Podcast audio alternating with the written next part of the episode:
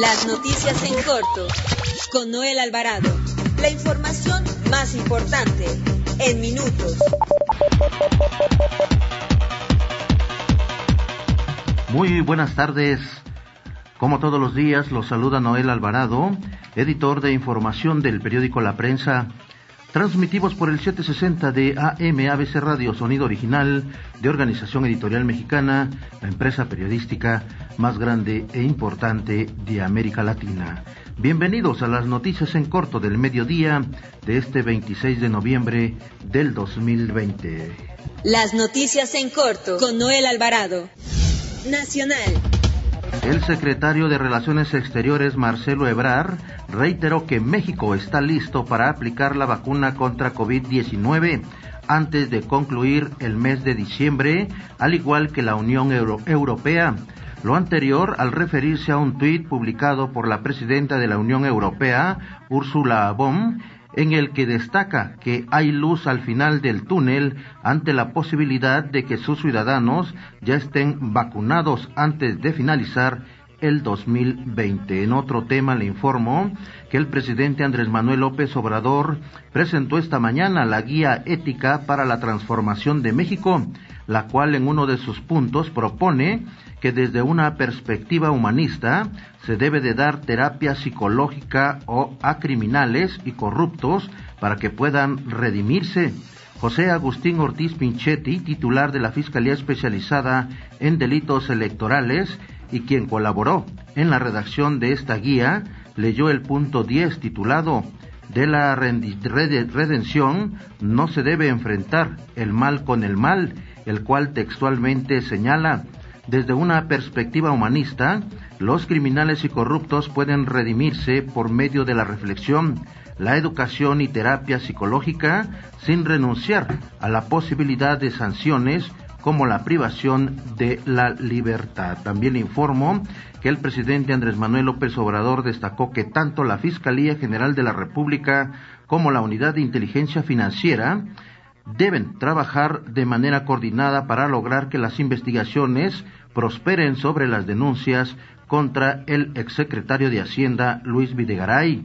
Hizo un llamado a que exista unidad en las indagatorias para conocer lo que realmente sucedió. En otro tema, también el presidente Andrés Manuel López Obrador espera que se actúe con responsabilidad ante la nueva legislación sobre el uso de la marihuana en el país. Destacó que es muy importante el desarrollo de las libertades, lo que resulta muy ideal es que vayamos a que no se tengan que prohibir lo prohibido y que todos estemos de manera actuemos de manera responsable, dijo el presidente, y es que el Senado de la República aprobó en días pasados la nueva ley federal para la regulación de la cannabis que legaliza el cultivo, la producción, el consumo, la distribución, la industrialización y la venta de marihuana bajo control federal. También le informo que la Comisión Nacional de Derechos Humanos emitió una recomendación sobre el caso Iguala, esto el pasado 28 de noviembre del 2018.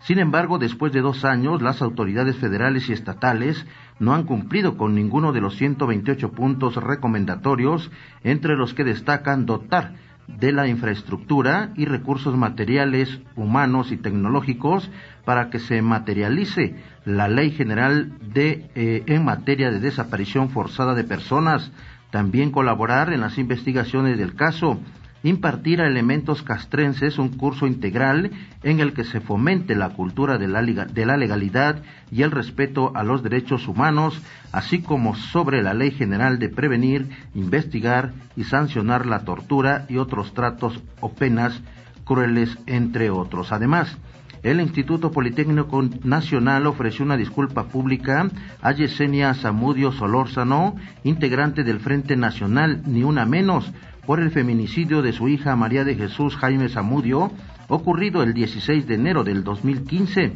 quien en ese entonces era estudiante de la Escuela Superior de Ingeniería y Arquitectura, Unidad Ticomán. De esta forma, el Instituto Politécnico Nacional se sumó a la disculpa ofrecida por las autoridades del Gobierno Federal y la Ciudad de México, además de la Comisión Nacional de Derechos Humanos. Metrópoli.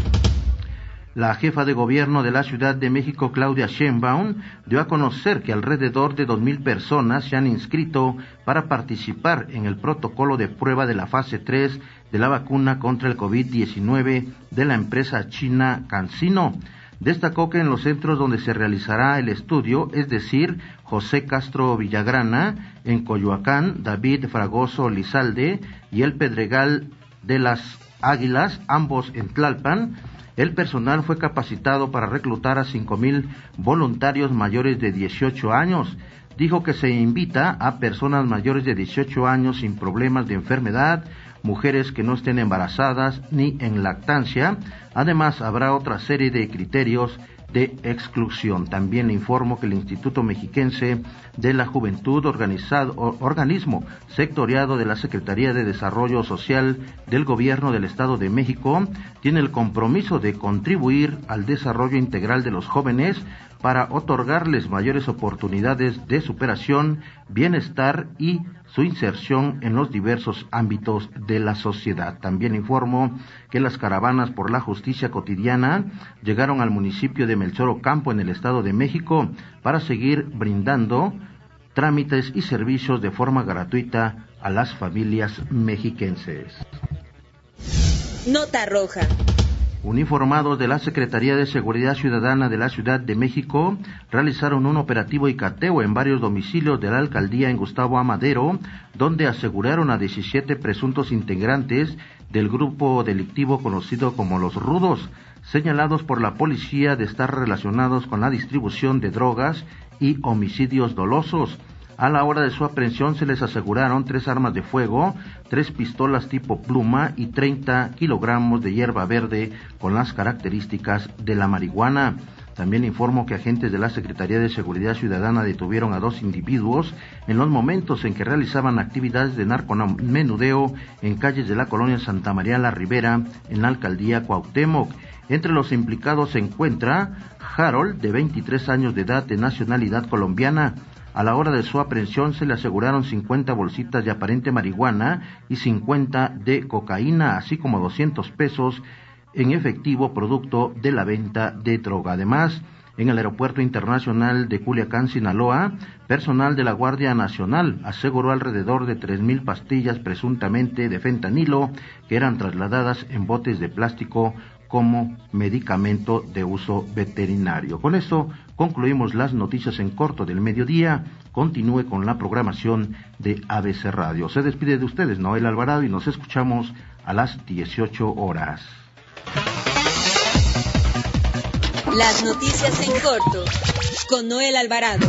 La información más importante en minutos.